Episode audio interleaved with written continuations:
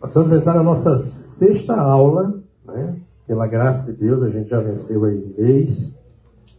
Temos ainda mais quatro aulas pela frente, para que a gente possa explorar um pouco mais esse assunto que é tão rico, tão dinâmico, tão presente em nossas vidas e que às vezes a gente negligencia tanto, né? Uh, relegando ao papel de destaque a graça somente no momento da nossa conversão.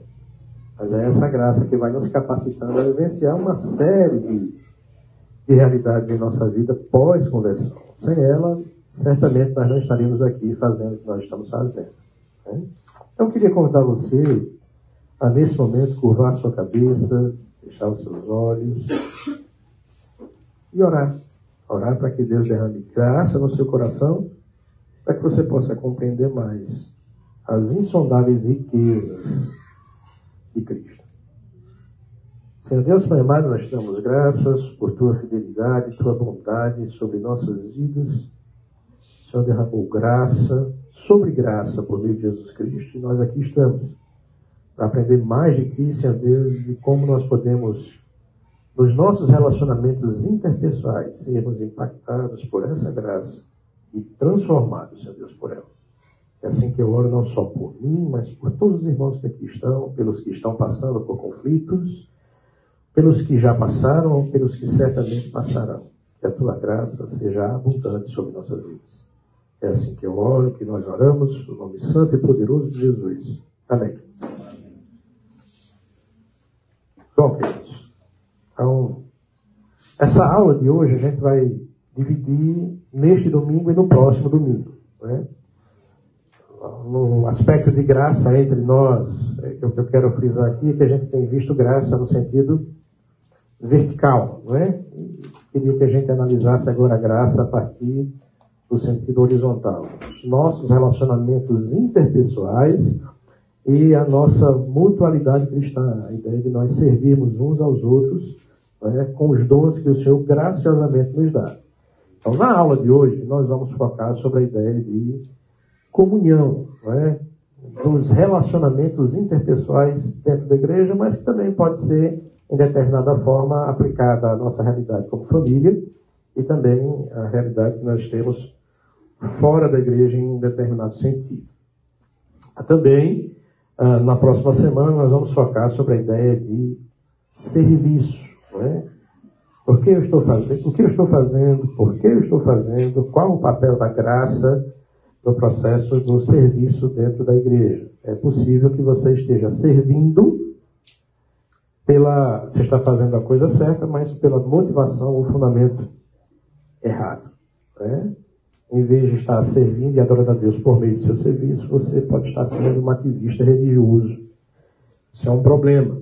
Então, pensar nessas perspectivas é, de forma pausada, com calma. Poderíamos fazer isso numa aula só, mas seria muito corrido e iríamos perder aí um pouquinho do que nós já vimos. Então, olhando aí nas aulas anteriores, rebobinando a fita, a gente na primeira aula viu a maravilhosa graça de Deus. Estudamos lá o que Deus fez em nós, em Efésios 2, de 1 a 10, é, e vimos que o mundo aí fora tem um conceito uh, Charles Swindoll e, e, o Philip Yancey vão dizer que o mundo é um mundo falto de graça. Né? Essa é a expressão que é tirada do livro O Peregrino. Né? Então, o peregrino, antes de ser cristão, ele era falto de graça, sem graça. Então, na segunda aula nós vimos como é que a proposta de Deus para essa vida, na perspectiva da graça, a ideia da suficiência da graça, mesmo em meio aos nossos conflitos e às nossas fraquezas. Depois da aula 3, nós deixamos de dar uma olhadinha sobre o efeito, que é a graça, e passamos a focar na causa da graça, que é Jesus Cristo. Queremos ver a Jesus, isso aí é o tema da nossa terceira aula. A nossa quarta aula, nós focamos sobre o agente da graça de Cristo em nossos corações, que é o Espírito Santo. E o grande desafio que Deus nos propõe lá em Efésios 5,18, que é enchei-vos do Espírito. Nós vimos o que é isso, né, o que é necessário para que isso aconteça e quais são as evidências de alguém que está cheio do Espírito. Na semana passada, nós vimos a graça a partir da perspectiva de que ela pode ser um risco.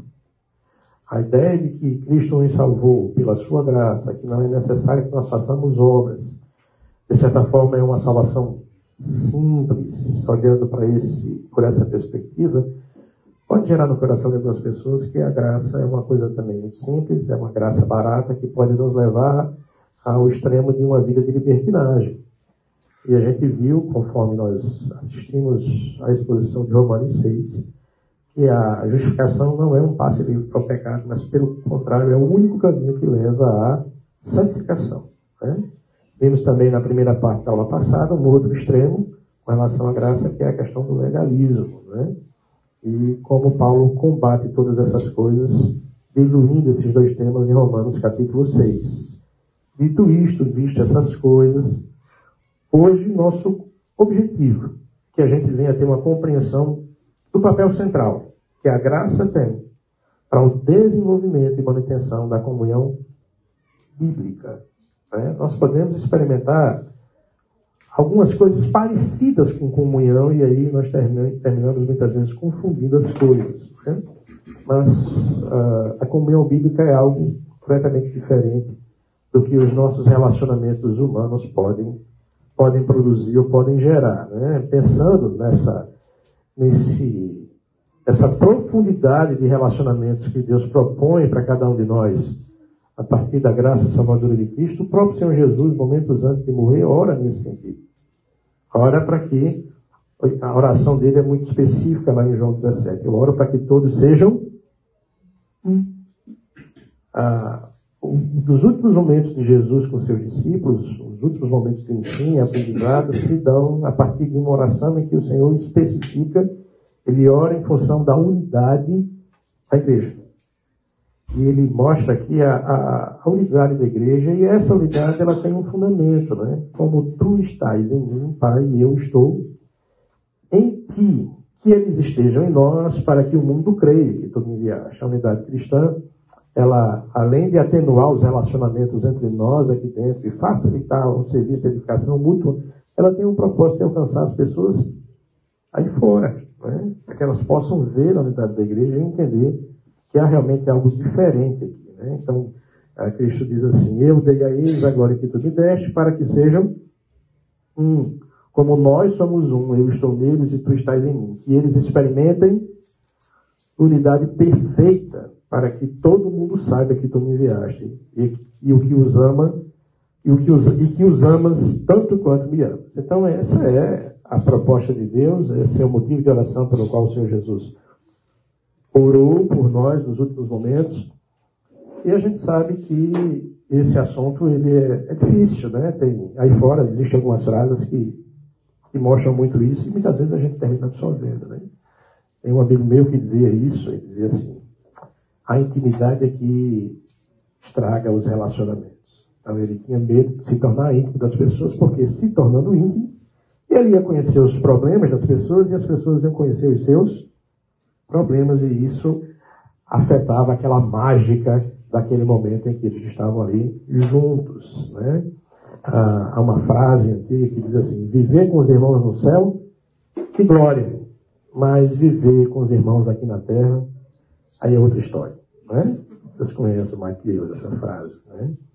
Alguém já, já comparou a comunhão cristã como a a comunhão de dois porcos espinhos numa floresta fria. Então, os porcos espinhos eles estão ali com muito frio, né? se bem que essa semana não estou com tanto frio, né? mas na floresta com frio eles não têm fogo para se aquecer, então eles decidem se juntar. E à medida que eles vão se juntando, o frio, logicamente, vai diminuindo. Mas à medida que eles vão se juntando mais ainda, o que é que acontece? os espinhos machucam. E aí eles se separam, mas novamente eles se deparam com a realidade presente do frio. Então eles precisam o quê? Se juntar. E assim vão durante muito tempo. E se a gente não prestar atenção, muitas vezes a nossa comunhão é mais ou menos essa aí. É uma comunhão de pouco espinho. A gente se junta por necessidade, mas quando os relacionamentos se tornam mais profundos, a gente perde o encanto e termina se separando. Então, qual é a proposta de Deus para que a gente vença a, essa ideia de comunhão do porco espinho, né? Para que a gente vá acima das superficialidades, né? Então, vamos pensar aqui, como é que nós podemos criar a comunhão cristã que é que nós precisamos fazer para tê-la? Ah, eu queria ouvir vocês. Como é que a gente cria isso, essa comunhão? O que é que a gente precisa fazer para que ela venha existir? Vivenciar o amor ao próximo. Vivenciar. Clara e real. O que mais? Ser vulnerável. Vulnerabilidade. Estar aberto ao outro, né?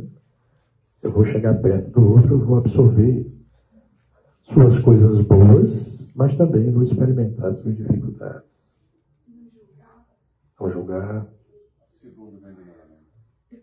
Praticando o segundo mandamento, em decorrência do primeiro. Mas veja, queridos, tudo que vocês me disseram aqui são consequências da comunhão. A verdade é que nós não precisamos fazer nada para criar comunhão. A comunhão já existe. A comunhão já existe. Porque essa comunhão que eu estou falando, não é uma comunhão baseada nos nossos esforços. Aquilo que a gente pode fazer. A gente pode fazer, ou a gente pode se esforçar para manter a comunhão. Para criar, não tem como. Observe o que as escrituras dizem aí em Efésios capítulo 2, verso 1 ao 3.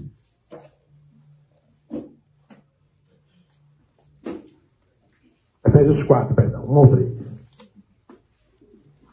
Quem pode ler para mim Efésios 4, 1 ao 3? Como prisioneiro no Senhor, rogo-lhes que vivam de maneira digna da vocação que receberam. Sejam completamente humildes e dóceis sejam pacientes, suportando uns aos outros com amor. Façam todo o esforço para conservar a unidade do Espírito pelo vínculo da paz. Viram aí? Nós não temos que fazer esforço para criar unidade. O nosso esforço deve ser para quê? Manter a unidade que espiritualmente nós já temos em quem? Em Cristo. Esse é o desafio para a igreja. Nós não podemos criar isso. Comunhão é algo sobrenatural. É sobre isso que eu queria falar hoje pela manhã. Né? Ah, a ideia que a gente precisa pensar aqui é, dentro dessa realidade, que nós não criamos a unidade, a unidade foi criada por Deus. Qual é o fundamento dessa nossa unidade? Né? E aí a gente vê nos versos seguintes aí de Efésios, do capítulo 4. Observe aí, quem, quem leu os três primeiros versículos já pode ler os próximos. Há um só corpo e um só espírito assim como a esperança para a qual vocês foram chamados é uma só. Há um só Senhor, uma só fé, um só batismo. Um só Deus e Pai de todos, que é sobre todos, por meio de todos e em todos. E a cada um de nós foi concedida a graça conforme a medida repartida por Cristo. Pronto, pode parar. Veja que o cenário, o palco da unidade foi montado por um Deus que, embora seja trino, diverso, ele é uno. Há aqui unidade na diversidade. E essa unidade que é criada nos céus espiritualmente precisa ser estampada onde? Aqui.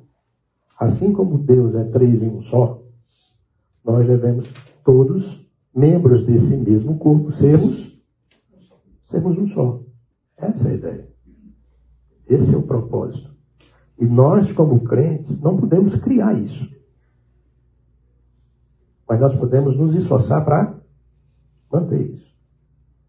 Isso deveria ser o fundamento da, das nossas vidas a partir do nosso pensamento de relacionamento uns aos outros. Eu vou desfrutar de uma relação, de uma união num caráter diferente do que tudo que existe no mundo.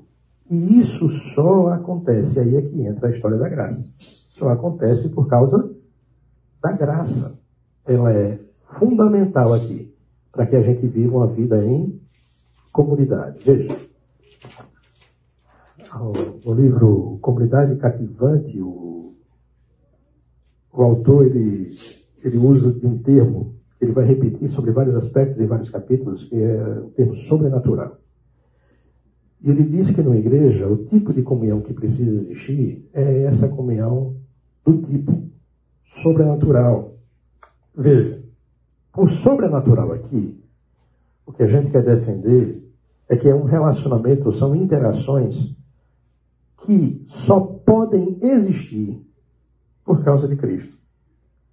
A igreja, ela é diferente de qualquer outro ajuntamento. Veja, todos vocês sabem que eu venho do Nordeste, nordestino, como diz o outro, caba da peste. Chego aqui em Campinas, numa cidade que eu não conheço ninguém, numa igreja que eu não conheço ninguém, que eu não sou conhecido. E a minha primeira tentação é procurar me aproximar de pessoas que são parecidas comigo. Com as quais eu posso ter mais o quê? afinidade, intimidade. Então, até pensei, então vamos criar uma coinonia nordestina, uma coi-nordeste. Né? Imagina aí? O lanche dessa coinonia ia ser o quê? Queijo de coalho, queijo de manteiga, né? suco de cajá. Seria bom para mim? Claro, seria extremamente confortável. Vou estar num relacionamento em que eu, que eu domino as, os assuntos das conversas, as situações. Isso é, isso é normal para mim, isso é normal para vocês nós tendemos naturalmente a nos relacionar com quem nós temos o quê? Afinidade. E o medo que eu tenho e o risco que pode acontecer é que dentro da igreja a gente desenvolva isso e acha que isso é o quê? Comunhão. Para que isso acontecesse, para que eu me juntasse com uma colônia de nordestinos aqui, eu não preciso do evangelho para isso, preciso? Não, é só chegar na empresa e lá, se tiver nordestinos, eu vou me aproximar naturalmente desses nordestinos. Né? Por coincidência, na primeira semana que eu cheguei aqui, eu saí com maranhense. Foi boa a conversa, não foi, bom? Conversamos muito. Mas Deus foi me colocando aqui, no meu grupo de discipulado, por exemplo, na primeira semana, aí tinha o Vlá, tinha o Claudinei, tinha o André, tinha pessoas com a realidade completamente diferente. Seja do ponto de vista social, eh, econômico, estágio de maturidade cristã, uma série de coisas. O que eu posso aprender com essas pessoas? Ou o que é que elas podem aprender comigo? Essa é uma pergunta que eu fazia. Né? Então, eu, eu quero chamar atenção para a graça nesse sentido. A graça pode e vai produzir em nós um tipo de relacionamento que só por causa de Cristo ele é possível de acontecer. A igreja é a comunhão dos diferentes.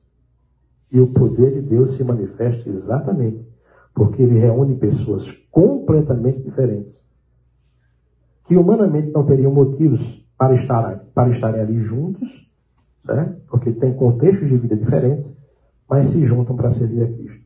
Amém? Isso que a gente vai procurar ver aqui ah, ao longo das Escrituras, certo? Veja, que a gente não consegue produzir isso naturalmente? A gente sabe que a realidade da igreja é muito isso, né? Muitas divisões, igrejas rachadas, as pessoas estão sempre apontando o dedo, acusações, conflitos. Essa é uma realidade presente em muitas igrejas. Quem tem mais tempo de fé sabe que é possível que isso aconteça, já passou por isso. Né? Mas veja, um mandamento para que nós sejamos um que é que está faltando? O que é que a gente está deixando escapar? Né? O que é que a gente precisa uh, captar aí dessa realidade? Está faltando graça, né? Está faltando a gente dar uma olhadinha um pouco para a graça de Deus. Pessoas diferentes, temperamentos diferentes. A gente está vivendo um momento de polarização política tremenda, desde 2014, que só se se acentua, e se nós não deixarmos e não nos policiarmos com relação a isso, a gente cai no ponto da sociedade aí que quanto mais dividida ela estiver, melhor. Né? Então, a gente precisa dar uma olhadinha aí para a graça. Nós estamos deixando aí de experimentar isso. Né? É isso que falta para que a gente realmente desfrute, muitas vezes, de relacionamentos. A gente olha para a graça, mas não consegue, muitas vezes, compreender a relação entre comunhão e graça, e estão intrínsecas. E Paulo vai mostrar isso ali na carta que vocês estão dando uma olhada em alguns versículos, que é a epístola aos Efésios. Isso é que nós vamos ver agora nesse primeiro tempo. Então, vivendo a perspectiva da graça, esse é o tema do nosso curso, é ter a compreensão exata dessa relação. E assim desfrutar de todos os privilégios da graça entre nós. É o tema da nossa aula. Né? Ela não é apenas um meio pelo qual desfrutamos o relacionamento com Deus em todas as suas potencialidades, mas ela é também, ou por ela também seremos capacitados a vivermos entre nós toda a plenitude da proposta de Deus para nos relacionarmos uns conosco, uns com os outros. Graça entre nós é a nossa proposta. Então, vamos relembrar aqui o que é que a graça fez. A graça promoveu sobrenaturalmente a reconciliação entre Deus e os homens. Nós vimos isso nas aulas anteriores, quando demos uma estudada em Efésios. Né? A condição de escravidão humana, e ali nos, nos, versículos de 1 a 10, Deus vai fazendo um texto em V, né? a, a condição em que o homem estava, ele vai caindo, vai caindo, e aí, morto nos seus delitos e pecados, no seu estado de escravidão, Cristo resgata e aí, pela graça, é salvo mediante a fé, e agora ele passa a viver num novo sentido de vida, e até aquilo que ele faz de bom, as suas boas obras, o faz por causa dessa graça motivadora. Então, a graça pôde reunir o homem, criador, criatura e criador, numa situação que era impossível que nós pudéssemos uh, voltar atrás. Não, não, tem como. O estado de pecaminosidade humana não pode ser resolvido por nenhuma ação humana. Então, a graça fez isso. Agora, Quais são as implicações dessa realidade? E aí a gente começa a ver aí no restante do capítulo, né? A mesma graça que possibilitou a reconciliação entre o homem e Deus age sobrenaturalmente reconciliando também os irreconciliáveis. Veja aí o que tem no verso 11 de Efésios capítulo 2. Efésios 2:11 vai mostrar exatamente essa realidade.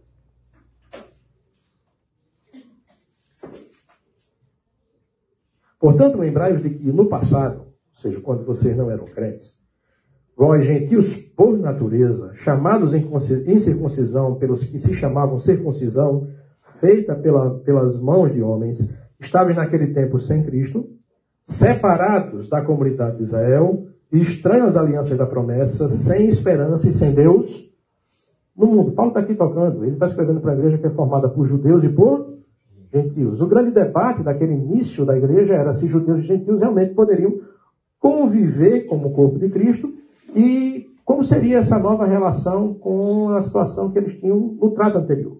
Precisavam, ah, tá, tenho fé em Cristo, mas eu preciso manter algumas ordenanças que Moisés deixou na sua lei, sim ou não? E os gentios que nunca passaram por isso, precisam agora, depois de convertidos, se submeterem a isso?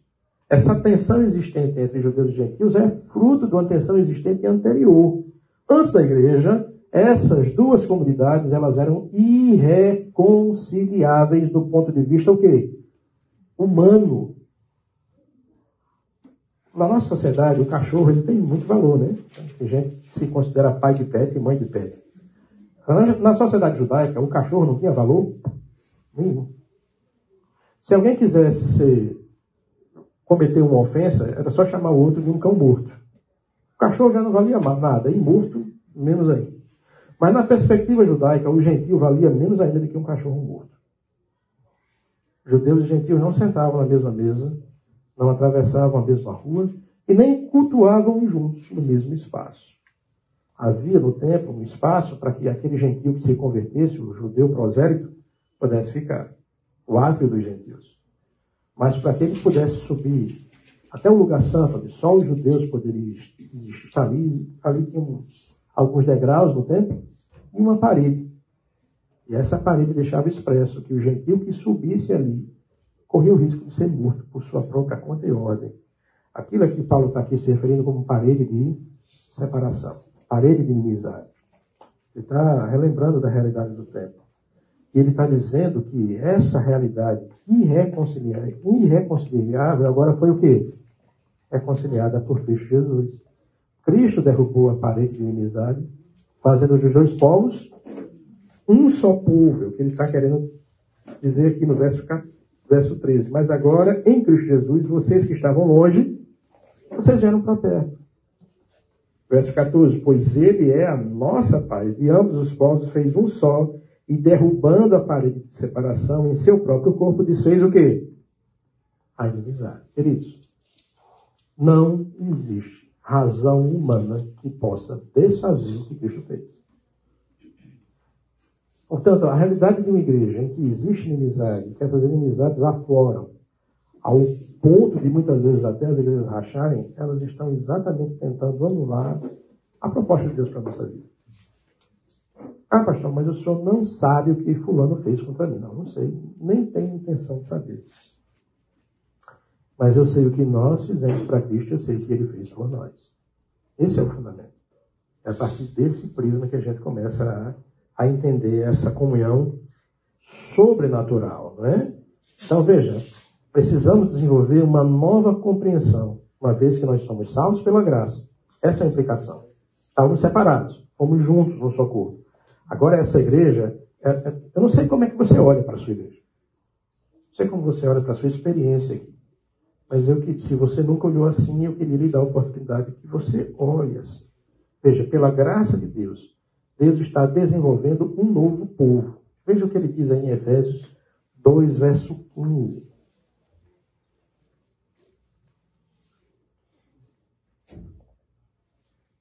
Isso é, do 14. Pois ele é a nossa paz, de ambos os povos fez um só, e derrubando a parede de inimizade e separação em seu corpo, lhes fez inimizade. Isso é, a lei dos mandamentos contidos em ordenanças, para em si mesmo criar os dois povos, um novo homem, fazendo assim a paz. Queridos, a igreja, além de ser a, a, a reunião de pecadores salvos, a igreja é mais que isso. Olhando para esse texto de Efésios, a igreja ela é a, uma nova criação de Deus. Essa criação ela teve no passado um representante que era Adão. E como seu cabeça, tudo que Adão fez e as consequências do que ele fez vieram sobre os seus representados, um pecado representativo. Mas agora Deus está recriando a humanidade. Em quem? Em Cristo Jesus essa nova humanidade que ele fala, nós chamamos de igreja. Mas é, nessa nova humanidade tem espaço para um Filipe da vida? Tem, tem espaço para Filipes, Alexandres, tem espaço para pecadores. Seu irmão é um pecador, como você, como eu, mas ele também é, de uma maneira que a gente não consegue muitas vezes compreender membro de uma nova raça humana redimida, criada em Cristo Jesus. É isso que é a igreja. Então, o valor da igreja, escute o que eu vou dizer. Não está na estrutura que ela tem. Não está nos recursos financeiros que ela tem. Não está naquilo que nós podemos fazer. Mas o valor da igreja está pelo fato dela ser uma comunidade sobrenatural criada por Deus mediante a obra de Cristo. Amém? É assim que eu devo olhar para essa igreja aqui.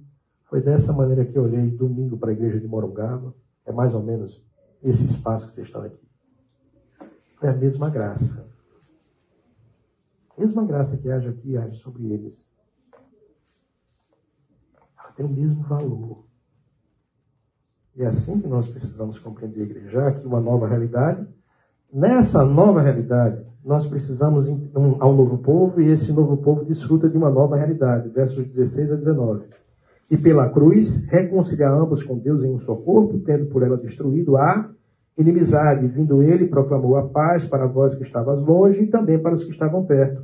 Pois por meio dele, ambos temos acesso ao Pai no mesmo Espírito. Assim, veja a nova realidade aqui, o novo status, que aqueles gentios desfrutavam junto com os judeus convertidos. Assim, não sois mais o que? Estrangeiros, nem imigrantes. Pelo contrário, sois todos concidadãos dos santos e membros da família. Essa é a nova realidade. Essa realidade que a graça nos coloca. Nós somos concidadãos do reino de Deus, fazemos parte, ou fazemos parte da família de Deus. Essa nova realidade deve gerar em nós uma nova mentalidade. Então, olhar para os nossos conflitos, olhar para as nossas diferenças da maneira como nós olhávamos antes, não nos é mais cabível, não nos pertence mais. Porque nós somos salvos sobrenaturalmente. Sobrenaturalmente temos um, fazemos parte de um novo povo, desfrutamos de uma nova realidade que deve gerar em nós uma nova mentalidade. É o que Paulo vai dizer aqui a partir do verso 20. Edificados, pois, sobre o fundamento dos apóstolos e dos profetas, Opa! Aqui é que é gerada essa nova mentalidade, a partir do ensino das Escrituras. sendo o próprio Jesus o principal, a principal pedra de esquina. Nele, o edifício inteiro, bem ajustado, cresce para ser templo santo no Senhor, no qual também vós, juntos, sois edificados para a morada de Deus no Espírito. Edificado nesse novo conjunto de ensinamentos. Não mais no que você pensa, não mais no que você acha, não mais no que para você é normal, não mais pela maneira como você aprendeu com seus pais. Ah, meu pai fez assim, eu sou assim, eu nasci assim, vou morrer assim, né? O famoso crente Gabriel. Não existe isso na nossa realidade. Nós somos salvos de forma sobrenatural. Você não chegou aqui porque você simplesmente quis. Você quis porque Cristo quis você primeiro e chamou primeiro. Uma vez que você chegou, as paredes de inimizade entre você e qualquer outra pessoa que crê em Cristo, elas foram derrubadas. O Evangelho derruba qualquer tipo de parede que a sociedade levantar. Pode ter certeza. Não há parede social, diferença social, que o mundo crie que o Evangelho não possa derrubar. Lembra que Jesus Cristo diz: e as portas do inferno não prevalecerão contra a. A igreja passa por cima. Com a linguagem bem nordestina, ela arromba. Arromba tudo. Estoura tudo. Ela passa por cima dessas diferenças. Né? E isso acontece por causa da graça. Então, qual é o propósito de tudo isso? O propósito de tudo isso é glorificar Deus por meio da comunhão sobrenatural da igreja. É olhar para o que Deus fez em nós e vivermos de uma maneira que isso gere glória para o nome de Deus. Compreender o que aconteceu. O que aconteceu para que eu estivesse sentado na mesma igreja de Filipe tem uma série de coisas que, que estão em jogo. Felipe é minha escada, vai ser assim o resto da, do curso. O que, é que acontece? Foi só eu, ah, achei Felipe legal, porque ele gosta de Fórmula 1 e eu também, a gente vai sentar e conversar. Não. Deus nos uniu sobrenaturalmente. Sobrenaturalmente. Duas pessoas tão distintas podem sentar e conversar na mesma mesa. Mesmo ele curtindo você palmeirense? Mesmo ele sendo palmeirense. Mesmo ele sendo isso. Meu Deus. Agora ficou difícil pensar. Mas. Fórmula 1 muito fácil. Efésios 3, preste atenção. Efésios 3. Deus faz tudo isso para revelar um mistério, Paulo diz aí. Por essa razão, eu, Paulo, sou prisioneiro de Cristo Jesus, por amor de vós, gentios, se é que sabes da dispensação da graça de Deus que me foi concedida em vosso favor. E como por revelação me foi manifestado um mistério, conforme escrevi acima em poucas palavras. Paulo está dizendo que, olha, existia um mistério. Lá no Velho Testamento, os judeus não conseguiam compreender. No céu e no inferno, as hostes espirituais não poderiam compreender que Deus agora estava formando um povo constituído por judeus e por gentios. Os judeus não conseguiam. Todas as profecias que são feitas no Velho Testamento, eles não conseguem enxergar a igreja como a nova aliança. Eles conseguem enxergar a profecia para eles mesmos, judeus. Isaías, Moisés e tantos homens de Deus que tiveram profunda intimidade com Deus, não tiveram o privilégio de compreender o que nós estamos tendo. Esse mistério, Paulo vai dizer, agora nos foi revelado. Qual é o mistério? Que judeus e gentios faziam parte de um só corpo, chamado igreja. Ele diz aqui no verso 6, isso é, que os gentios são co-herdeiros, membros do mesmo corpo e co-participantes da promessa em Cristo Jesus por meio do Evangelho. Aí Paulo diz, fui feito ministro desse Evangelho segundo o dom de quê? A graça. Né? No verso 9 ele diz, de mostrar, de mostrar a todos, no verso 8 ele diz, assim o menor entre todos os santos foi concedido o quê? A graça de anunciar aos gentios as riquezas insondáveis de Cristo e de mostrar a todos qual é a dispensação do mistério. E desde os séculos esteve ocultos em Deus. Deus guardou este segredo, chamado igreja. Desde a eternidade estava revelando agora para a sua própria glória. Isso fica claro aqui quando ele diz assim. E de mostrar, de mostrar a todos qual é a dispensação do mistério, verso 9, que desde os séculos esteve oculto em Deus, que tudo criou. Para que a multiforme o quê? Sabedoria de Deus seja manifestada por meio da igreja. Aonde? Aos principados e poderios nas regiões celestiais. Você entendeu o que Paulo disse? Paulo está dizendo o seguinte, olha, veja. Deixa eu tentar explicar para você uma linguagem bem entendível. Paulo pegou eu, flamenguista, nordestino, colocou no mesmo corpo um palmeirense, paulista, cheio de si, Ele disse: Olha, agora vocês são. são e essa junção de vocês, por motivos não de afinidades humanas, mas por causa da graça de Deus, isso é tão fantástico. Mas isso é tão fantástico. Eu vou dizer de novo.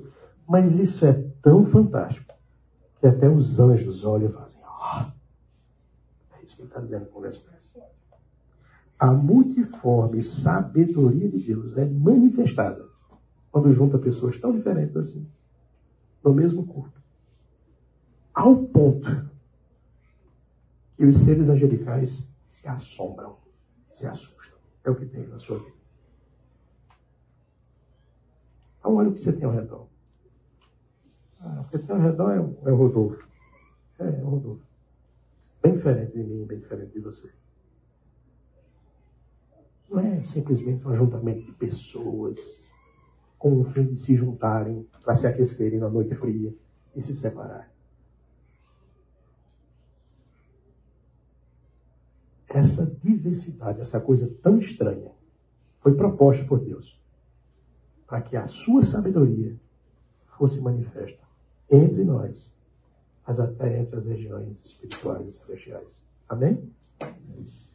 Ah, há umas semanas atrás eu tive a oportunidade de estar na, na casa de uma, uma família querida. E na noite anterior eu tinha recebido um vídeo de um senhor que nós tínhamos evangelizado muitas vezes. Ele mora em cima de uma serra. Seu, seu Antônio. Me bruto. E eu recebi o vídeo naquela semana, acho que um dia antes de ir naquela casa eu recebi um vídeo em que seu Antônio havia se convertido. De anos de evangelismo. E ele estava ali, louvando a Deus, agradecendo a Deus, numa sala, numa casa de taipa, bem pequenininha, bem apertadinha. Em cima da mesa só tinha um café preto. Ele estava ali em lágrimas, louvando e exaltando a Deus, porque Deus havia resgatado. Eu tive na sexta noite na casa dessa outra família, numa realidade completamente diferente. Sobre vários aspectos. Eu fiquei assim pensando. É que essa realidade aqui tem a ver com a realidade lá? Ambos foram salvos pela mesma graça. Isso nos espanta, nos assusta. E assusta até os seres angelicais. Deus é sábio, muito sábio, e revela a sua sabedoria por meio da igreja, juntando pessoas tão distintas e tão diferentes, que só se juntam por causa dele. Amém? Terá um tempo para a gente orar por isso? Seu lugar. Faça a oração agradecendo a Deus e louvando a Deus pela sua sabedoria manifestada por meio de você estar junto de pessoas tão diferentes é, foi para isso que Deus nos salvou também. Para ser glorificado por meio dessa diferença, dessa divergência. Não limite sua comunhão ao seu grupo de afinidade. Faça isso. Senhor Deus, amado, nós damos graças pela tua graça sobrenatural que nos junta a partir de uma perspectiva completamente diferente do que os relacionamentos procuram afinidades e pontos de contato. Eles são importantes, são relevantes, mas eles podem ser desenvolvidos independentemente do Evangelho. Mas o relacionamento que o Senhor nos propõe, pela unidade que nos foi dada em Cristo Jesus, só acontece por causa do Evangelho. faz ter essa dimensão aguçada com relação ao que é a igreja e o que está em jogo aqui. Todas essas coisas são para a glória de Deus. É assim que eu oro e que nós oramos no nome santo e poderoso de Jesus. Amém. A gente podia dar continuidade no assunto a partir de, de Efésios 4, se a gente fosse tratar da ideia de serviço. E a gente chegou em Efésios aí no capítulo 4, verso 6, eh, falando sobre o fundamento da unidade, temos um só corpo, um só Senhor, um só batismo e tal. E um Deus que está em todos, sobre todos e age em todos. No verso 7 ele começa a dizer como é que Deus age em todos, por meio dos dons espirituais. Às vezes fica para semana que vem. Né? Mas vamos dar continuidade no assunto. Uma vez que a gente entende, a gente compreendeu o grande projeto que Deus tem para a unidade cristã, o valor que isso tem, a beleza que isso traz, né? a profundidade do que está em jogo. Né? Agora, saber que isso é interessante, saber que Deus propõe para nós, mediante a graça, uma comunhão sobrenatural, uma vida em comunidade sobrenatural, tudo isso é relevante. Mas na prática, muitas vezes, os nossos relacionamentos são marcados por isso aí. Isso pode ser na igreja, pode ser na sua casa também. Naturalmente, nós gostamos, nos alimentamos, retroalimentamos de conflito. Veja que Deus nos resgata para uma realidade completamente diferente da vida em conflito, porque já não existe mais a necessidade disso. Uma vez que Cristo nos reconciliou consigo mesmo uns com os outros, e nele nos traz o vínculo da paz. Então, quando eu escuto que uma comunidade está vivendo em pé de guerra, eu entendo que ela está vivendo na contramão do que Deus está propondo para ela. E algo precisa ser feito. E a gente vai ter aqui a ideia, olhando para a carta de Paulo aos Filipenses, é que a gente faz para obedecer essa ordem quando o conflito está instaurado, quando nós estamos vivendo debaixo dessa dificuldade. Isso pode ser na igreja, numa igreja maior como essa nossa aqui, é mais difícil acontecer. Isso acontece né, nos departamentos da igreja, no ministério, numa economia, né? Às vezes a economia está em pé de guerra. E aí, como é que você faz para resolver isso? Às vezes é dentro da sua casa. Sua casa é um campo minado. Ninguém pode dizer nada que a outra parte já responde numa atitude muito mais desproporcional. Então, como é que a gente faz isso? Quando o clima azeda, quando o caldo entorna, como diz lá no sertão, quando o moído é bem grande. Moído. Você entra na igreja, você entra na igreja já com vontade de sair, porque a confusão está tão grande. Tem um olhando para a cara do outro já com a cara de acusação, esperando. Aí tem também os, os fiscais de mensagem, o pastor está pregando, ele já começa a anotar, achando que aquilo é para ele, aquilo é para quem. Dentro da igreja pequena acontece muito. Né? Dentro dos microcosmos da igreja grande também acontece. Então a nossa ideia aqui é, é pensar nisso. Tem uma cidadezinha no interior do Rio Grande do Norte chamada Santa Cruz. E entre Santa Cruz e a cidade mais próxima, que é Currais Novos, na beira da BR, tem uma comunidade, acho que são umas 16 casas. Sinceramente, eu não lembro o nome da comunidade. Eu lembro do apelido da comunidade. É a comunidade do ódio. Sério? É a comunidade do ódio. São 16 casas. Praticamente são duas famílias. É, revivendo o drama shakespeariano dos Capuletos lá, né? E é, séculos atrás. De Romeu e Julieta. São oito casas de um lado, oito casas do outro. Parece aquela parábola do rico do lado. Quem está do lado de cá não pode passar para aqui, entendeu? Não pode. Gente do lado de lá já furou gente do lado de cá. Furar é peixeira, é faca. Cuidado com faca.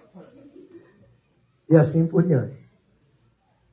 E quando a gente começou a evangelizar essa comunidade, quando a gente botava a barraca, quando a gente colocava as coisas de um lado, a gente percebia que só ia uma parte da comunidade. A outra parte não ia. Então quando a gente repetia o exercício do outro lado, era do mesmo jeito. É que a gente tentou começar a fazer o culto no centro para ver se trazia o pessoal. À medida que as pessoas foram se convertendo, essa situação foi, foi mudando. Mas quando essa realidade se instala dentro de uma igreja, em Santana do Seridó, que é uma outra cidade pequena, por virtude das eleições de 2016, eleições municipais, gente, entenda, numa cidade pequena, política é tudo.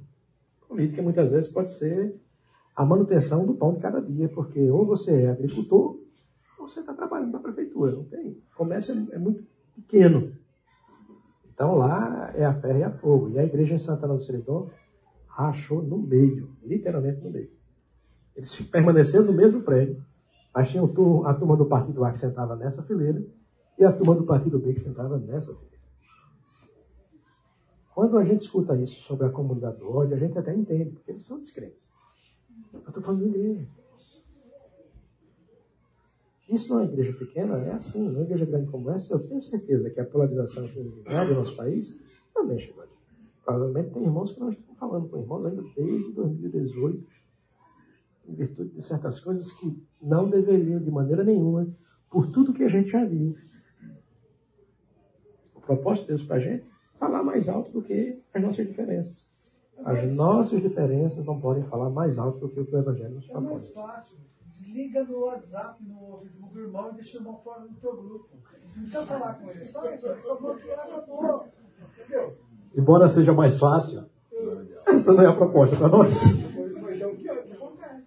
Mas é o que acontece. É. Ou então, ou então, acontece muito assim. Vai haver um pedido de perdão. Você já viu o perdão protocolar? Perdão protocolar é aquele que você diz assim, eu perdoo, mas aí tem uma nova modalidade de perdão. Eu perdoo, mas é você no seu canto e eu no meu. Aconteceu isso? Ah, eu já resolvi. Resolveu o quê? Não resolveu nada, continua o problema. O âmago continua o problema. Não foi tratado. Então, como é que a gente faz isso? A proposta é a gente dar uma olhadinha para a igreja de Filipos, uma igreja maravilhosa. Aqui, acho que há uns anos atrás, o Fernando expôs, fez uma exposição sobre a igreja de Filipos e colocou como título uma igreja exemplar. Realmente, é aquela igreja exemplar em vários aspectos. Essas aqui são as ruínas dessa cidade ainda estão de pé. Quem tiver interesse de viajar pela Europa, ali perto da, da Turquia, não é na Turquia, mas na Macedônia, na Grécia. Certo? Aqui, ó, tem essa estrelinha amarela aí, ó. Filipos, certo? Lá em cima. Você tem Jerusalém aqui. Ali onde tem Galácia, Colossenses e Éfeso é a região da Antioquia. E a primeira igreja fundada na Europa foi a igreja de Filipos, né? uma região que hoje a gente conhece, o que era conhecido na época como a província romana da, da Macedônia. Obrigado, Felipe. Aquela província havia sido dividida em quatro subprovíncias, né? e ela fica a 16 quilômetros do Mar Egeu, muito bem localizada, perdendo em importância somente para Tessalônica, dentro dessas províncias romanas. Tessalônica era a capital da província romana na região. Era considerada a porta de entrada da Europa para todos aqueles que vinham da Ásia, e geralmente vinham por essa estrada aqui, muito famosa, que cruzava praticamente todo o Império Romano, chamado de Via Ignácia, ou Via Ignátia, certo? Por estar numa cidade na qual passava uma rota principal que ligava todo o império, a cidade prosperou. Né? Campinas é cortada por importantes vias do nosso estado e do nosso país. Não é à toa que nós estamos numa posição geográfica favorável do ponto de vista econômico. Né? Ah, aquela cidade, depois de algumas disputas internas, por volta do século I a.C., ela passa a ser uma cidade romana. Ela tinha sido uma cidade no século IV, fundada por Filipe II, não esse, né? mas o rei da Macedônia, o pai de Alexandre o Grande, não esse. Né? Mas, depois de três séculos de dominação macedônica e grega, essa cidade cai sob o poder romano, sob o domínio romano. E Otávio Augusto, os imperadores romanos, eleva aquela, aquela cidade à condição de colônia romana. Isso, naquela cultura, era extremamente importante. Né? Ela, ela tinha sua importância, uma posição geográfica favorável, ela era importante do ponto de vista militar, batalhas importantes foram travadas ali, e agora o imperador dá àquela cidade um status diferente das outras cidades ao seu redor. Ela é uma colônia romana. Isso significa dizer que ela é um pedaço de Roma fora de Roma. Todas as leis que se aplicam em solo romano se aplicam aonde? Em Filipos. E isso fazia com que os cidadãos de Filipos olhassem para as outras cidades ao redor com um olhar de quê? De superioridade, de soberba. Vamos trazer um, um chavante de orelha para nós aqui. Nós estamos numa posição economicamente privilegiada. Nós temos aqui ao nosso redor uma das maiores universidades da América, das Américas, ou da América Latina principalmente. Isso pode, se a gente não tomar conta e se a gente não tiver a devida proporção, invadir da igreja e fazer com que a gente se torne um pouco arrogante. A realidade de uma comunidade local, se não for tratada, seja ela boa, seja ela ruim, ela pode entrar onde? Dentro da igreja. E é mais ou menos isso que a gente vai ver acontecendo aqui em Filipos. Ela, ela, ela era uma igreja exemplar. Tem um personagem na escolinha do professor Raimundo, que, que o professor Raimundo diz assim, agora, você falou bem, agora para você tirar 10, faça isso, ou responda isso. É mais ou menos o que Paulo fala com aqueles irmãos no capítulo 2. Diz, olha, vocês estão bem, agora, para que vocês completem a minha alegria, está faltando uma coisa. E veja que a alegria era o tema principal daquela carta. Paulo, por volta do ano 52, chega a Filipos de uma forma sobrenatural, né? chega planta, prega o evangelho, planta uma igreja. Dez anos depois, Paulo escreve essa carta para agradecer a igreja, porque ao longo desses dez anos, e mais precisamente no momento de necessidade de Paulo, aquela igreja havia enviado recursos financeiros. Então, Paulo escreve para agradecer, escreve para orientar, escreve para chamar ponto sobre dois problemas na igreja. Primeiro, a presença do legalismo, que ele vai tratar no capítulo 3, chamando uh, os falsos mestres de cães. Né? São cães. Né? Estão desvirtuando a igreja. Mas o principal problema da igreja a gente vê aqui na carta de Paulo aos Filipenses, a partir do capítulo 1, do verso 27, todo o capítulo 2, ele retoma o ponto uh, em Filipenses 4, quando ele deixa claro qual era o problema que estava dividindo a igreja. O problema entre duas mulheres ali, Cíntia e Evônia. Certo? Então, uh, havia na cidade uma certa, por tudo que a cidade era representada, uma certa predisposição à, à arrogância. Né? Então, é um mapa que mostra a segunda viagem missionária de Paulo, onde ele passa por toda essa região e funda a igreja ali em Filipos. Certo? Agora, como é que Paulo tratou disso? Havia um problema na igreja. Havia aí um racha na igreja, de certa forma. Haviam pessoas que estavam ali ah, trazendo problemas, roubando a paz da igreja. Filipenses 1, verso 27. Alguém abre a sua Bíblia para lá. Vivei acima de tudo por modo digno do Evangelho de Cristo, para que, ou indo ver-vos, ou estando ausente, ouça, no tocante a vós outros, que estáis firmes em um só Espírito, como uma só alma, lutando juntos pela fé evangélica. Opa, Paulo diz eles tinham que viver da forma da, digna da forma pela, pela qual eles foram chamados, ou de forma digna de viver de um modo aceitável. Evangelho. E a forma digna que ele apresenta aí é viver de forma o quê? Unida. Vocês precisam estar o quê? Unidos.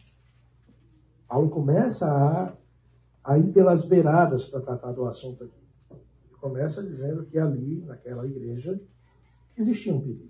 Existia um perigo vindo de fora, que eram as ameaças dos gentios, mas esse problema que vinha de fora não era comum só àquela igreja, é comum a todas as igrejas, é comum a nossa igreja. E esse problema, embora seja importante, não é o mais importante. O problema mais importante naquela realidade era o problema que existia dentro. E aquela igreja poderia cair, ruir, não por causa do perigo de fora, mas por causa do perigo de dentro, que era a falta de unidade. A falta de unidade abria espaço para que esses espíritos de fora trucidassem a igreja. É isso que Paulo está querendo dizer aqui. Quando nós vamos para o capítulo 2, verso 2, ele diz assim: completem a minha alegria para que vocês tenham o quê? O mesmo modo de pensar. Se Paulo está pedindo que eles façam aquilo, é porque exatamente eles não tinham o quê? Aquilo não estava apresentado aqui. Senão não havia necessidade de Paulo pedir duas vezes para que a igreja estivesse em, em unidade. Certo? Então, provavelmente, o orgulho característico da cidade tinha entrado onde? Da maneira como os crentes estavam lidando com seus relacionamentos. Observe aí no verso 2 e no verso, no verso 3, ele diz assim, olha, não façam nada por partidarismo. Não façam. Antes vocês faziam assim, era normal. Ser orgulhoso, não deve ser mais assim. Não façam nada por partidarismo, nem por orgulho. No verso 4 ele diz: Cada um não se preocupe somente com o que é seu. Essa era a túnica do lugar. E a túnica do lugar havia invadido a túnica da igreja. Como é que a gente faz numa situação como essa? O que é que Paulo usou para tratar desse problema? Como é que se resolve um assunto dessa natureza? É com Bíblia, né, irmãos? Com Bíblia, não tem outra coisa. Qualquer assunto que nós somos tratar vai morrer nessa situação. Bíblia e oração, não tem outro jeito de tratar. Ah, não, veja, dez passos para a comunhão perfeita, cinco passos para vivermos em unidade, dez passos para a sua igreja ser uma potência. Calma. Vamos para a Bíblia. Pensar biblicamente. Teologia é importante para isso. Veja, Paulo usa teologia e uma teologia profunda. Ele usa aqui a cristologia para explicar como os problemas da igreja devem ser resolvidos. E às vezes você se pergunta, por que, que tem que estudar teologia? Porque ela é fundamental para que a gente aprenda o que o Senhor quer nos comunicar por meio das Escrituras. É valoroso. Não é coisa chata, não, não faz não. É prático. Paulo vai resolver um problema prático. Ele usa, ele lança a mão do seu conhecimento teológico para colocar a igreja no seu devido lugar. Isso se aplica não só à realidade da igreja, mas à realidade dos nossos lares, quando estiverem em conflito. Os nossos relacionamentos interpessoais fora da igreja estiverem em conflito. Certo? Paulo estrutura o texto aí, o texto que a gente vai ler é esse, Filipenses 2, do 5 até o 11. Tenha em vós o mesmo sentimento que houve em Cristo Jesus, que subsistindo em forma de Deus, não usou como usurpação ser igual a Deus. É assim que ele diz? É. Ele se esvaziou, assumindo a forma de servo, reconhecido em figura humana e foi obediente e obediente até a morte e a morte de depois que acontece isso, ele diz: Por isso Deus o exaltou sobremaneira. Ele deu um nome que está acima de todo nome, para que toda criatura no terra, na, terra, nos céus, debaixo dos céus, se dobrem ao nome de Jesus. Esse é o texto que nós estamos na frente. O que é que esse texto tem a ver com o conflito na igreja? Ele não está aí por acaso. Paulo apresentou um problema. Havia falta de unidade. Essa falta de unidade gerava dentro da igreja orgulho, partidarismo. E ele diz: olha, para combater isso, vocês precisam ter o mesmo sentimento que houve em Cristo Jesus. Que sentimento é esse? Ele deixa claro aí. Então ele estrutura o texto uh, em três pontos, em que ele mostra que nós precisamos desenvolver um novo paradigma, olhando para Cristo. Olhando para Cristo, uma nova atitude e olhando para Cristo esperar um novo resultado. É mais ou menos isso que Paulo quer tratar conosco aqui. E nos ensinar a maneira bíblica de nós resolvermos os nossos conflitos. Você pode ter até a sua, ela pode ser até legal, mas não é necessariamente. Não vai gerar o resultado que Deus espera que gere. Certo? Então, quando Paulo usa aqui a ideia de ter um mesmo, um novo sentimento, que é igual ao sentimento de Cristo Jesus. Ele está querendo nos apresentar aqui um novo paradigma. Tende vós o mesmo sentimento que houve também em Cristo Jesus. Pois ele, subsistindo em forma de Deus, não julgou em usurpação ser igual a Deus. O que é que Paulo está querendo dizer aqui com isso? Paulo começa dizendo que nós precisamos de uma nova atitude mental. Sentimento aqui é uma disposição de mente, é tá a palavra quer dizer isso. Nós precisamos ter uma nova disposição na nossa mente. Quando nós estamos em conflito, a nossa disposição é sempre querer estar certo e sempre é um conflito, é ou não é? Ou só eu que pego aqui? Em casa não é assim, não? A maioria das vezes esse é o nosso sentimento. Nós queremos estar certos. Nós somos, principalmente os homens, nós somos a autoridade, o cabeça do lar. Então, eu estou dizendo, eu estou certo. É assim que diga minha esposa e minhas filhas. Queridos, há uma nova disposição mental. Dentro da igreja, quando nós formos resolver os conflitos, nós não precisamos ou não devemos estar apegados às nossas posições. Né? Porque eu sou. Sabe há quantos anos eu estou aqui nessa igreja? Quantos ministérios eu já liderei? Veja, você é ovelha, eu sou pastor.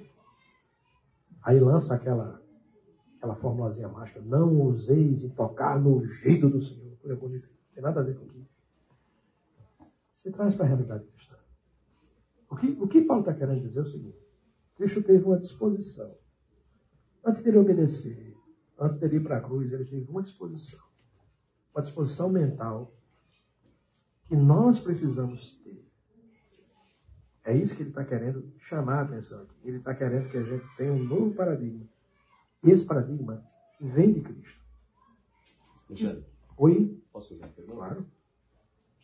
Acho que é a forma difícil para a gente transpor esse conceito para os nossos relacionamentos é entender que unidade ela não pressupõe uniformidade. Sim. O próprio Paulo usa a imagem do corpo órgãos distintos com funções distintas. O Senhor nos criou com uma multiplicidade de talentos e visões e perspectivas. Né? Portanto, o mesmo modo de pensar não deve se aplicar ao mesmo modo de pensar sobre todas as coisas. Sim. Nós temos perspectivas diferentes sobre temas diferentes e é bom que seja assim. Né? Então, minha pergunta é a seguinte: aqui mesmo modo de pensar, qual é o objeto exatamente em que precisa haver absoluta uniformidade? No final eu respondo. Vamos construir todo o pensamento e no final, se ao final ele não me responder com a exposição, a gente posiciona pontualmente. Beleza? Mas essa pergunta é fundamental. E mesmo o modo de pensar isso? Tem a ver com o modo de pensar de Jesus. Olha, ele está dizendo, vocês têm que ter o mesmo modo de pensar. Aí a pergunta é, que modo de pensar é esse? Sobre o quê? Nós somos diferentes, temos posições diferentes. E a gente já viu que Deus é glorificado não na uniformidade, mas na diversidade. Transforma-se isso em unicidade. Uniformidade é uma coisa, unicidade é outra coisa. São pessoas diferentes. Múltiplos dons, múltiplos, múltiplas posições no corpo que se juntam em prol de uma realidade, embaixo de um cabeça. Essa é a realidade do corpo. Então, ele está dizendo aqui, ó, tem o mesmo sentimento. Ele primeiro diz, tem o mesmo modo de pensar. E isso está ligado com Cristo. Ele diz, olha, isso que eu estou dizendo para vocês, que é tão difícil de fazer, que vocês podem até alegar dizer assim, eu não vou fazer porque eu nunca vi ninguém fazer. Pode dizer, não, alguém já fez. Esse alguém é Cristo. E aí você pode dizer, não, mas aí também, Cristo é Cristo, né? Mas Paulo vai dar, mas Paulo vai dar três exemplos de três pessoas que fizeram exatamente a mesma coisa porque olharam para Cristo. Paulo é um exemplo, Filipenses 2, 16 e 17. Timóteo é outro exemplo. E Epafrodita é outro exemplo. São três exemplos que ele mostra aí no capítulo que tiveram a mesma atitude, o mesmo pensamento e o mesmo sentimento que houve em Cristo Jesus. E aí a ideia é a gente pensar nisso. Pois ele, subsistindo em forma de Deus, não julgou como usurpação ser igual a Deus. Esse é o novo paradigma. Esse é o novo sentimento que eu preciso. Você tem. Cristo tinha todos os privilégios, sim ou não? Antes de encarnar, ele era Deus, sim ou não? Plenamente, soberano do universo, majestoso, glorioso. Mas Deus, mais Cristo, não pegou isso que ele tinha e não usou para que isso lhe pudesse oferir ganhos pessoais. É isso que Paulo está dizendo. Paulo está olhando para os filipenses e eles estão fazendo o seguinte: eles têm, têm a minha posição, e a minha posição ela deve gerar benefícios pessoais para quem? Para mim. Isso é agir por van partidarismo. E Paulo diz: não ajam assim. Pelo contrário, acham como Cristo. Que sendo tudo, se fez o quê? Se fez nada. E nos conflitos, nós nos agarramos tanto às nossas posições, aquilo que nós pretensamente achamos que somos. Então, Paulo olha e diz assim: vocês precisam desenvolver na vida de vocês, de forma prática, a mesma disposição mental que houve em Jesus Cristo. Uma disposição mental de sacrifício. Sacrifique as suas posições. Sacrifique aquilo que você acha que é certo, muitas vezes. Não se apegue a isso com o objetivo de ganhar a discussão. Porque eu sou isso, eu estou certo. Há uma nova realidade para a gente. É isso que Paulo está querendo mostrar aqui. Façam como Cristo. Ele, subsistindo como Deus, ele era Deus. Mas ele não quis se fazer do direito de ser Deus para oferir ganho pessoal. Pelo contrário, ele abriu mão disso abriu mão dessa realidade que ele tinha. Não abriu mão de ser Deus, mas abriu mão da realidade que ele tinha no céu. Para resolver o nosso conflito. Será que seria um pouco demais? É mais ou menos a ideia em Cristo.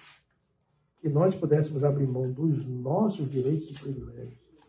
Muitas vezes, querido, entendo, numa confusão, alguém começou, certo ou errado? Claro, alguém começou. Alguém está errado. Mas a confusão ela persiste por tanto tempo que às vezes você não sabe mais nem quem começou e por que a confusão existe. Em alguns casos, importa mais nem saber quem começou, quem está certo ou quem está errado. O que importa é saber que o relacionamento não está o quê? Certo. Isso precisa ser corrigido. Como é que se corrige isso? Quando nós começamos a pensar como Cristo o quê? Pensou. Abrir mão do nosso orgulho Eita, aí que é o difícil, né? Abrir mão desse bichinho, um bichinho danado, faz barulho. Mas essa é a ideia que Paulo está querendo trazer. Veja, não tenha cada um em vista o que é propriamente seu, senão também cada um o que é dos outros. Era esse o sentimento daqueles irmãos e era o, o, o sentido oposto que Paulo estava propondo para eles. Naquela igreja, o eu vinha na frente o orgulho danado de braçada. Foi exatamente isso. Ou por isso que eu vi muitas igrejas maravilhosas acharem por aí. Igrejas grandes ou igrejas pequenas. Vivenciei isso no meu próprio ministério. Difícil quando você tem que ministrar e pastorear quando a igreja está nesse, nessa situação. E se nós não entendemos que numa situação como essa, é preciso baixar as armas e olhar para Cristo. Não funciona, porque o orgulho humano não permite essas coisas se resolvam. Isso é na igreja, isso é no casamento também. Quem vai ter que ser?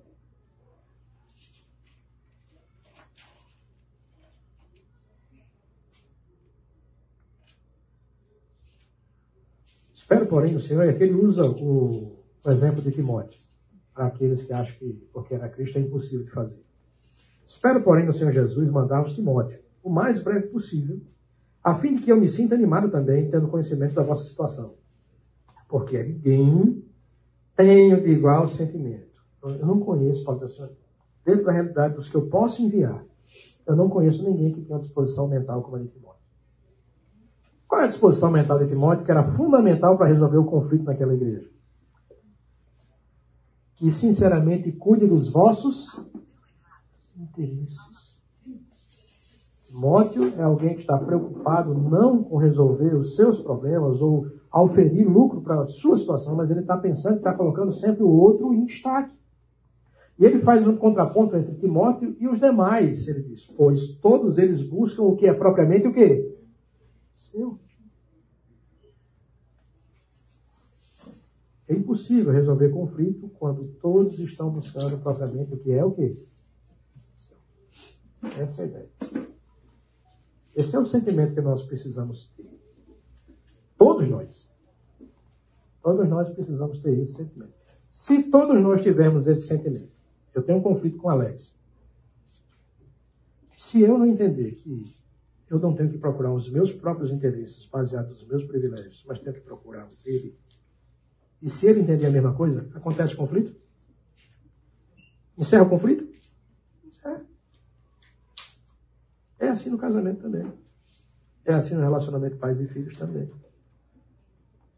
A ideia é que nesse novo paradigma a gente não resolve como resolveu o quê? Antes. Tem uma maneira diferente de resolver. Ah, pastor, aí não vai dar certo. Conviva com o problema. Ele vai persistir. Se não for dessa forma. Se todos nós não pensarmos dessa forma, a unidade da igreja está seriamente o quê? Ameaçada. Mas não é só uma atitude que está na nossa mente. Paulo me chama para uma coisa prática. Né? Enquanto a gente vai passando para o próximo ponto, vá analisando qual é a sua disposição mental diante dos conflitos que você vê. Né? Veja, há uma nova atitude. Tem o mesmo sentimento que Jesus, ou seja, ele não, ele sendo Deus, não se apegou a essa situação, essa posição. Ele pensou no outro, ele se sacrificou em prol do outro. Ele fez isso como?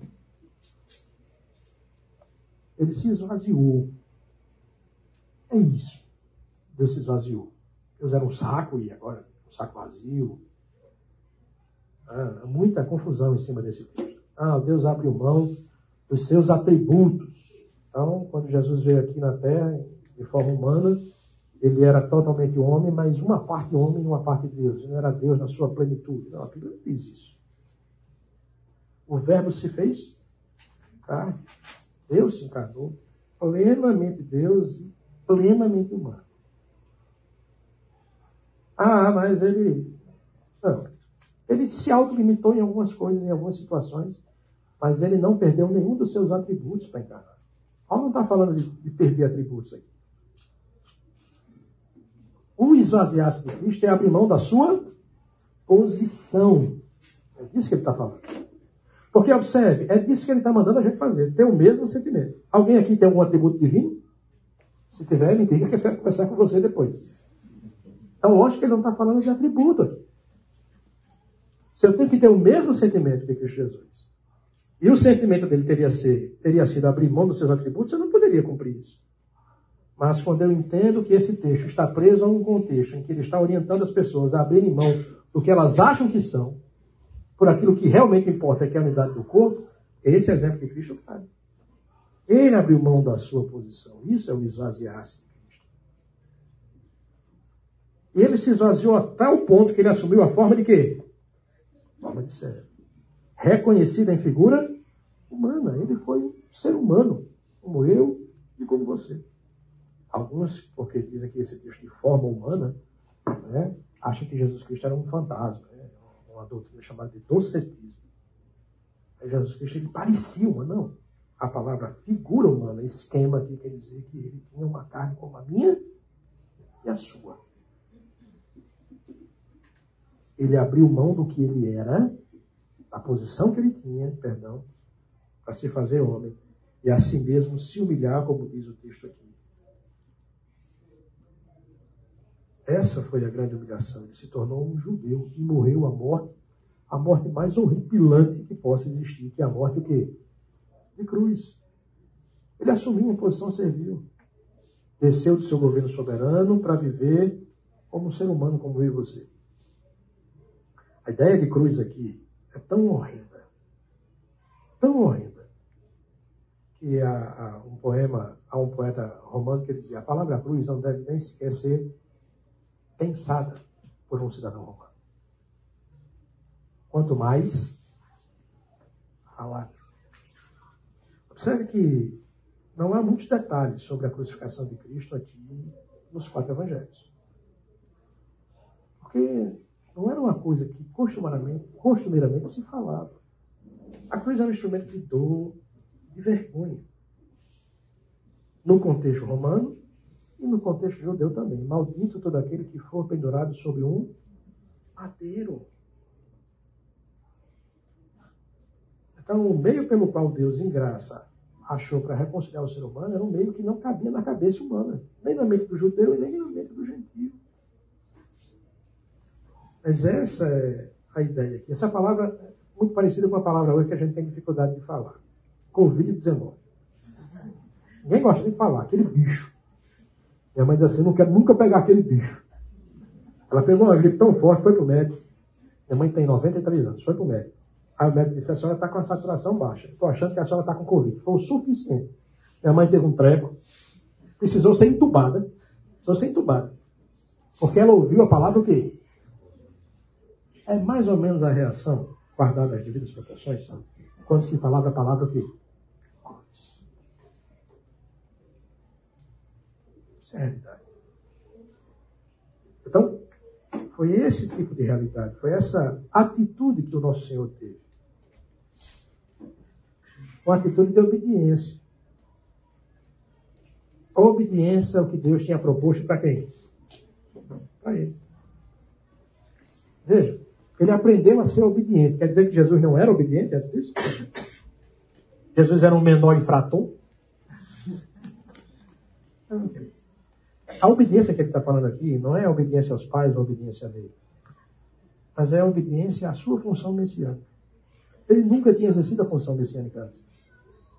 E ele exerceu, ele foi até o fim, ele aprendeu, ele desenvolveu isso. O que isso tem a ver com a gente, queridos? Veja, queridos, Deus tem um propósito para a gente, sim ou não? Que a gente viva em unidade. Nossa tendência é apagar o WhatsApp. É não cumprir, é desobedecer. Seja gritando, seja discutindo, seja nas vias de fato, ou seja deletando o WhatsApp. Mas, queridos, nós somos chamados a obedecer o propósito de Deus. Assim como Cristo foi chamado a obedecer seu ministério, que foi morrer na cruz. E ele foi obediente até a morte, a morte de ele foi obediente até pagar um preço muito mais alto que nós desejaríamos pagar. Viver em comunidade, da maneira como o Senhor planejou para nós, significa que nós vamos ter que viver de forma a cumprir esse objetivo. Ser obedientes a. Ainda que isso nos traga o quê? Dor, prejuízo. Ainda que a gente ache que não vale a pena, mas vale. Daí, porque Paulo coloca esse precioso exemplo de Jesus Cristo.